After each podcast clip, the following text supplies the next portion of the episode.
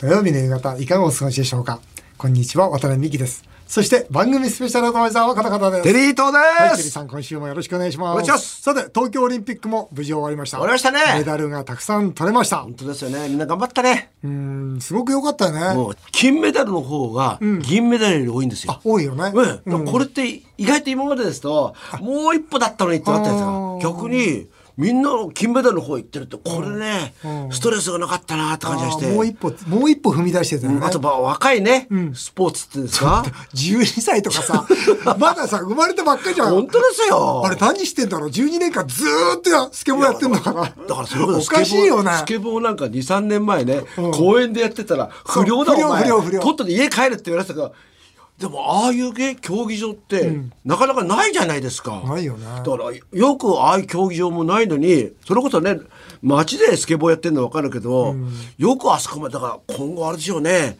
会社のあの屋上とかさ いろんなところにああいうのができてるんでしょうね。あいいなそれな作ってやんないとね。うん裾野広げないとね。そうですよね。やっぱこれ大変なんだ。よねだけどね、はい。一方このオリンピック期間中これねとうとう来たなって感じしますね。で今回ね、渡辺さんねあの菅さんがね、それこそまあそれほどの重症じゃない方は、自宅にいてくれというふうに言ってましたけどこれに関してはどう思いやいやうんですか僕ね完全にこれね政府の敗北宣言だと思いますわ、だって本来ならば、この番組で繰り返し言ってるように、ロックダウンしてしっかり止めるべきですよ、それに対して政府はロックダウンしたって、欧米見たってそんなに減ってないでしょ、っていうことで緊急事態宣言にしたわけですよね、でも緊急事態宣言は一方徹底されないわけですよ、まあこ国民も言うこと聞かないし。なおかつ緊急事態宣言やっても減らないわけですよ、そしたら政府がやることって1個しかないんですよ、これは前回この番組にも来てくれたんですけど世界的な心臓外科の、ね権威の南先生って言ってましたけど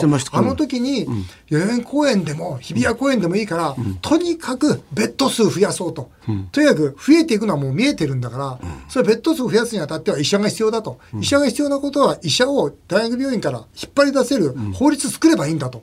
だから、この体制作ったらそれしかないんだって彼は熱弁してたわけですよ。だから今回の場合には、それやっときゃ何の問題もないわけですよ。今回、まあ、僕のちょっと何人かコロナかかったんですね。で、やっぱり彼ら7日目とか8日目に休園してるんですよ。一気に肺炎になってるんですよ。つまり、そうなんですかそうなんですよ。それで救急車で運ばれてるんですよ。だから最初の3日4日5日っていうのは、在宅で、まあ、テレビ会議も出てるんですよ、でも夜になると熱が出る。おかしいなおかしいなと思ってるうちに7日目8日目に一気に熱が出て、それでその酸素濃度を測ったら落ちてると、救急入院と。これね僕ね在宅ってある程度のレベルで在宅にしてるってことは命の危険さらしてることだと思いますよ。簡単にね在宅療法してくれっていうのは何言ってんだって感じがしますよねこれは、まあ本当にだから命と健康を守るんだ、それが全ての前提だって言ってた政府にとっては、これ完全な敗北宣言ですよ、要するに守りきれませんって言ってるわけですよ、だから僕はじゃあ出せって言ったらこれ間違いなく後手踏んだんですよ、だからロックダウンにすればよかったんですよ。いやし今今からでもロックダウンは僕はするべきだと思いますよ。そうですよね。今からでもするべきだと思いますよ、ロックダウンして、とにかく PCR 検査どんどんやって、だって実際ですよ、このコロナが始まった中国の感染者数見たら、まだ圧倒的に少ないですからね。また中国でちょっと流行ってるみたいなこと言ってますけど、圧倒的に少ないですからね。あれは間違いなくロックダウンと PCR 検査の組み合わせですから。だから僕はそれやるべきだと思いますよ。それと今と今からでも遅くないから日比谷公園を全部僕は病床にするべきだと思いますよ。テントにしてそうですよ。だからそのためには国会開くべきですよ。法律作んなきゃいけないんだから。それを国会も開かないで、き曖昧なですよ、誰も守らない緊急事態宣言やってて、それで増えてしまいました、そしてあなたたちは家にいてください、完全な敗北宣言ですよ。僕はね、今回はね、本当なんか、本当にね、命と健康を守るつもりがあるのかと、怒ってる。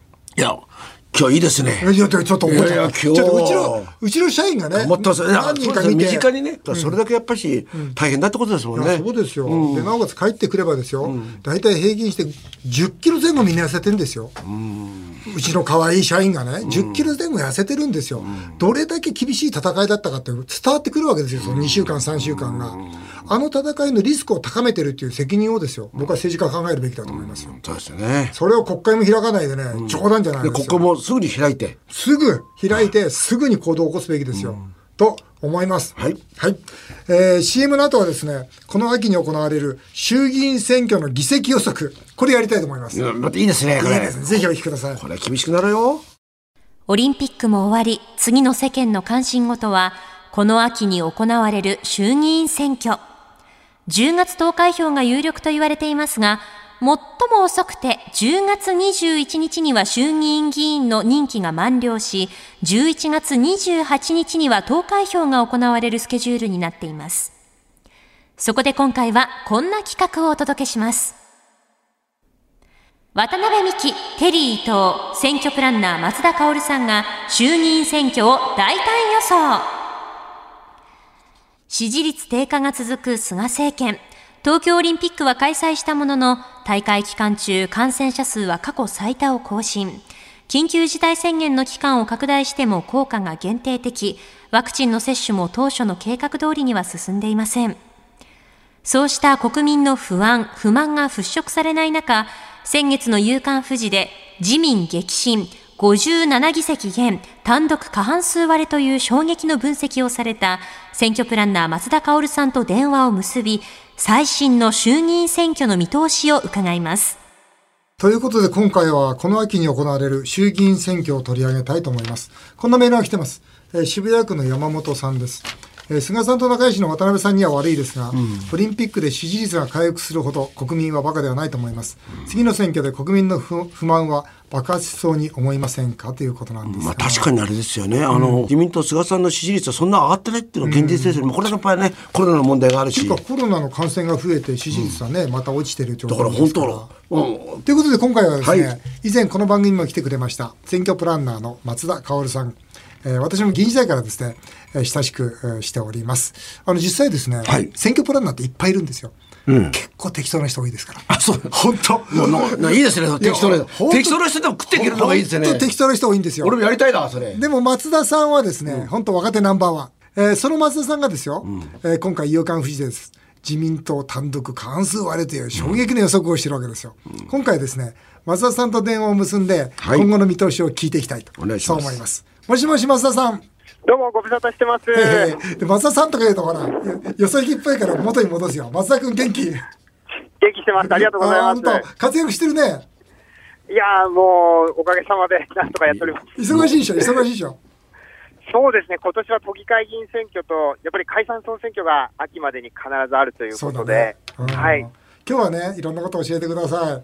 あの、まずはですね、オリンピック前の分析だったんですが、夕刊富士の自民57議席減と、単独過半数割れというね、衝撃の予測をされましたが、まあ、その後、お時間経ってるわけですが、今の予測含めてですね、えーこの解説お願いしたいと思います。どうぞ。まずですね、前回2017年なんですけども、はい。もう皆さんだいぶ記憶から薄れてるかもしれませんが、あの希望の党の騒動というのがありまして、はい。うん、小池さんがですね、投資されて、うん。で希望の党と、まあ、旧当時民進党だったんですけども、そこから分裂して立憲民主党という党もできまして、でさらにですね共産党もやはりその希望の党の動きにも反発をしまして、うん。この289ある小選挙区で、うん。こう自民党はですね自民党と公明党がこうタッグを組んで、うん。与党の候補を一人にするわけなんですけども、うんうん野党側がですね候補者が乱立しまして、うん、そうか、友達しちゃってる。希望のそうなんです、まさにテリーさんおっしゃった通り、うん。この共倒れが相次いでうん、それによってですね自民党が大勝したという背景があったんですね。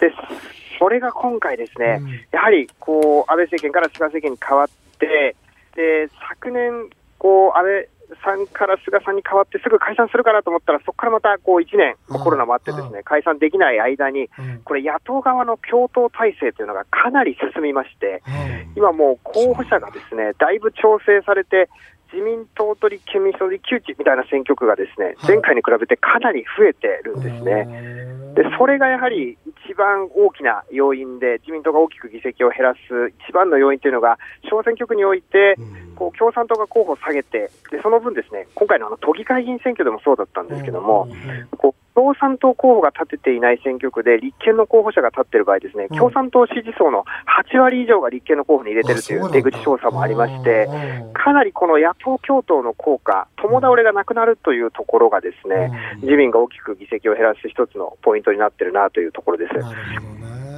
でもほら、もう一つ、これ、と特筆すべきことは、この、日本の維新の会？これも躍進を予想されてますよね。そうですね。これはもですねななんでですか？はい。これも実は、前回の希望の党の絡みがございまして、これあの、希望の党ができたときにですね、大阪の維新と、まあそれから名古屋の河村市長とですね、うん当時こう、松井代表、それから河村さん、そして小池知事の3人がこう、三都物語とかって言って、こう、大都市圏でこう、連携しようみたいな発表をしまして、言ってた言ってた。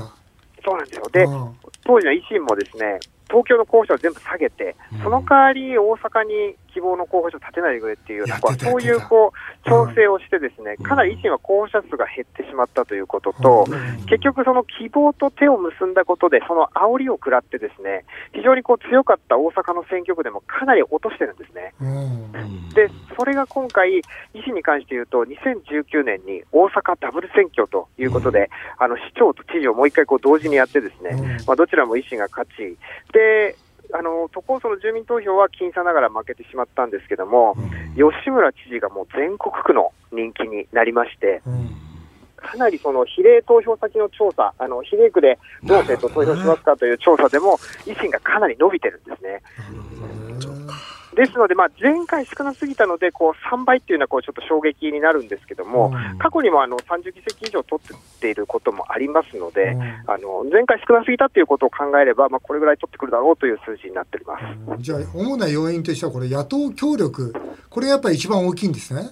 そうですね、野党共闘がやはり小選挙区でこう接戦のところで野党候補が勝ち上がってくるということになると思います。まあ、もちろんですね、やはり菅内閣の支持率が過去最低を更新し続けているということもありますし、またあの公明党の方もですね、あの秘書の方が貸金業法違反というような今、疑いで、これ先もかなり日報道されましたね。うんそうなんです。かなり激震が走っておりまして、うんまあそういうことからもかなりまあ与党側としてはまあ厳しい状況になるんじゃないかなと見ております。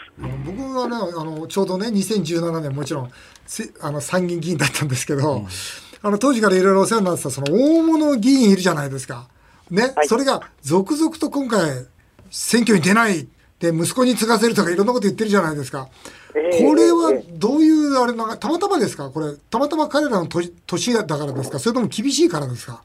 いや、両方あると思いますね。やはり年齢的なこともありますし、うん。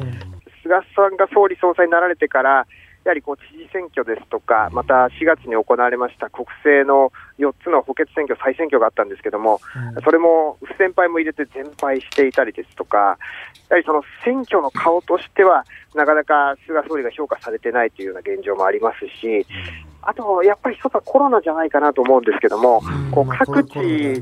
そうですね、各地のいわゆる首長選挙、自治体のあの市長とかですね、知事の選挙でも、やはりその高齢の現職に対して若手が出てきて、その意外とこう勝利を収めるというような、うん。そういう展開もありまして、やっぱりこう、世代交代の機運というか、閉塞感をこう打ち破ってほしいというような、まあ、そういう多分有権者の声も感じ取っておられるんじゃないかなと思いますね。この後の支持率、菅政権の支持率の見込みってどう見てますか、まあ、かなり今厳しくなっていましたけど、これ、回復あるんですか？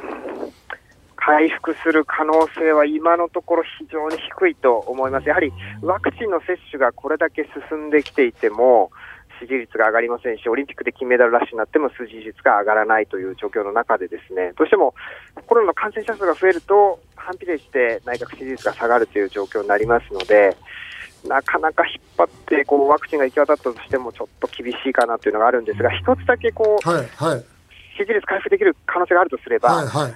これ、9月末に任期満了を迎えるこの自民党の総裁選の任期というのがありまして、はい、はい。ここで自民党の総裁選をこう党員投票を含めてやって、ですね、まあ、そこでしっかりとこう選挙を行った上で、菅さんがまたこう党員からですね圧倒的な支持を受けて再選されるというようなことになれば、多少求心力も支持率も回復するんじゃないかなと思うんですけども。うん。野党から、例えばその、ここでもっと勝ちたいという相談を受けたら、松田君どういうアドバイスするんですか？そうですね、じゃあ立憲民主党と共産党がですね、本当に政権交代したら連立組どうすむんだろうね。違和感あるよね。いやっぱりこう外交安全保障、じゃあ日米同盟どうするんですかということも含めてですね。そうそう、自衛隊もねそうなんですよね、うん国の形の根幹に関わる部分で、んじゃあそこのすり合わせっていうのはできてるのかというと、なかなかその部分はあのまだまだまあ見えてこないところが大きいので、ね、見えてこないのに政権取るったって何言ってんだって感じがしますよね。まあそういや、だよね。おっしゃる通りなんですね。ただ、まあやっぱり今のこう有権者のいろんなこう調査等を見てますと、やっぱりそれでもこう、まあ、自民党、公明党のこの連立政権、まあ、特に今の菅内閣に対しても不支持の方がまあずっと支持上回ってますから、ね。まあ、そういう人たちからすると、まあ、もうそれ以外、自公以外という選択肢の中で、まあ、野党第一党の立憲民主党に支持がまあ集まりやすい、まあ、特にそれで共産党がですね共倒れを防いでやっているということになると、まあ、支持が伸びやすいというところが、今のところはちょっと見えるんですけども。な今回ね、そのコロナの問題はそうなんですが、まあ、あの菅原さんですよね、元経産大臣、吉川さん、元農林大臣、河井さん、えー元法務大臣、それからまあその奥さんと、まあこの立て続けにまあ政治と金の問題起きてるじゃないですか。はい、これに対するその国民のその不信の根っこみたいなところって、これは大きくないですか？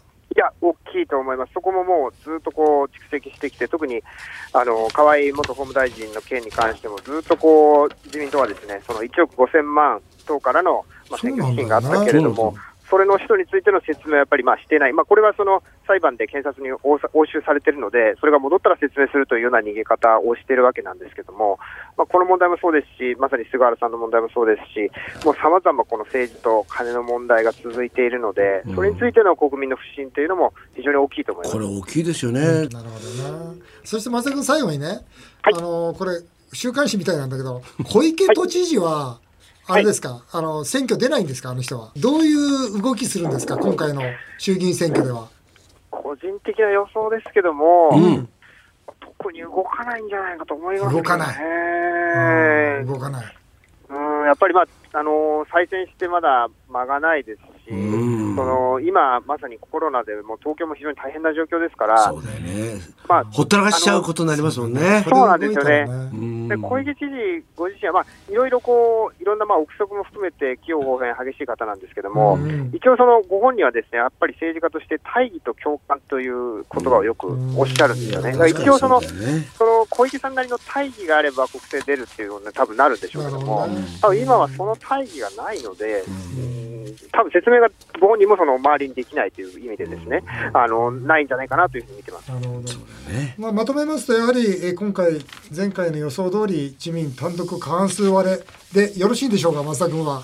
はい、そうですね。はい、ちゃんと関数割れで予想しておりますわか。りました。当番組でもそれを予想させていただきたいと思います。増田君どうもありがとうございましありがとうございました。た。また遊びに来てください。どうもありがとうございます。はい、どうも失礼いたします。ありがとうございます。えー以上今回はこの秋に行われる衆議院選挙をいち早く予想させていただきましたさあ続いてはメールを紹介させていただきます、えー川崎市の元会社役員バツイチさんです先日の経営相談のその後の企画を聞くと渡辺さんのアドバイスが皆役に立っているのに驚きますおお。ああ一方で恋愛相談の方は怪しい気がします。そそりゃそうだそうだ。えー63歳のワタミの2代目の社長が結婚したいと、渡辺さんに相談してきたら、何とアドバイスしますか僕はね、大賛成ですね。ぜひするべきだと。うん63歳で再婚するとき、相手の女性に確認すべきこと聞きたいです。わかんないけどな。テレさんどうしようか。63歳で再婚するんだって、その時相手の女性に確認するすること？いや失礼な話ですよね。相手の女性に確認することなんかないですよね。ないか。ない。な確認なんかないですよね。してくれればありがたいよね。ありがたいと思わないと。ねえでもあれだよね、なんで結婚してくれるのかって一応確認したいよね。あねえそれは好きなのか、いや、老後の心配なのかとか、言わねえだろ、それは。でもなんか老後の心配って言われても困りますよね。困る困る。それ嫌ですよね。もう、だってそれただ保険かけられてるだけだから。そうですよね。んだとりあえずほら一緒にいて楽しいとかさ、なんかねお互いになんかなんかやっぱでも愛してるでしょ。よく言えますよ。愛愛がなきゃダメでしょ、愛がなきゃ。愛がなきゃね。あそうですか。テリーさん頼みますよ。はいわかりましたうん横浜市のマンモス松本さんです、えーセクシークラブの女性と浮気をしようとして、ホテルに誘ったけど振られたことが週刊誌にバレた映画コメンテーターの有村昆さんが仕事を全て降板した挙句離婚を発表しました。そうなんですよ。なんでだって誘って振られたんでしょ？でなんで離婚するの？振られたんだからいいじゃん。ダメなのかな？いやだから奥さんの方からじゃないですかこれはだけどね、まあ、振られただけ、本当振られただけだから、ホテルに誘ったら、行ったならまだいいよ。振られただけなのにしては、失うものが大きい気がしますそうだよ渡辺さん、テリーさん、性欲が強い営業マン。性欲の強い営業マン、よく出てくるんですよ、これ最近。性欲が強い営業マンさんは、過去辛い振られ方はありましたかと。まず、じゃあ、性欲の強い営業マン、過去辛い振られ方したことを報告してください。辛い振られる方はい、はい。一個ですね高校の時に、私付き合ってた彼女がいたんですけどもその彼女を、えー先生に取られるっていう。先生？はい。学校の？学校の先生？はい。恩師に？まあそうですね。古文の先生だったんですけど。古文の先生はね大体スケベなんですよ。え、なんで？でなんでそれ分かったの？やもう。高校卒業したらじゃあ彼女は古文の先生と付き合ったの？いやもう高校の時から付き合い始めてまして。古文の先生、はい。で卒業して大学行ったんだと思うんですけど、大学大学中に結婚しましおー。そういうのってあでもそう結婚すればハッピーエンドだよね。たまあそうですけどでも在学中に、はい。取られちゃったんだ、はい。在学中に付き合ってたらまずいよそれ、はい。うん、僕は学校経営者だから言っとくけど、はい。それはまずいよ。ダメ？そうダメだよ、決まってんじゃん。テリーさんは辛い振られ方。ないです、ないよね、うん、だって僕の方はひどいんですからあそうそうだよねそうですよ。テリーさんが悪いんだからね。僕は自業自得だよね。そうですよ。うん大体僕の方は浮気してましたから。あそうそうだよね。そうそうそう。全然ないですよえ渡辺さんは？僕は振られたことないかもしれない。もうなんでそれさ上から目線でさもうそれがまたさいや、何やってんの？思い出しても、俺振られたことってあるのかなって。ええ人生でないの？人生でないんじゃないかな。よくさおられてさ、ん。あこの曲なんかねしみるなとかさ悲しいなんかないの？そのなんか切ない時にこの失恋の中で飲む酒とかあ、それないな。だから今このね、メールが来た時、あれ、俺もしかしたら人生で振られてないかもしれない。何言ってんの？ふもうもうえそれはうん。なな何？でいつも振ってたってこと？なんかお互いに気まずくなってこう離れていく。それはいっぱいあるよね。うん。だけど、なんかあなたとはもう会いませんって言って振られたってことないなあ記憶が。うん。何それ会話になんないよねひどい話だよねはい、あっという間にお時間になりました。テリータさん、また来週もよろしくお願いします。日本放送渡辺美希5年後の夢を語ろう。この番組ではリスナーの皆さんのメールをお待ちしております。メールアドレスは夢 5-1242.com 夢 5-1242.com お送りしてきました。日本放送渡辺美希5年後の夢を語ろう。また来週のこのお時間にお会いしましょう。お相手は渡辺美希でした。あなたの夢が叶えますように。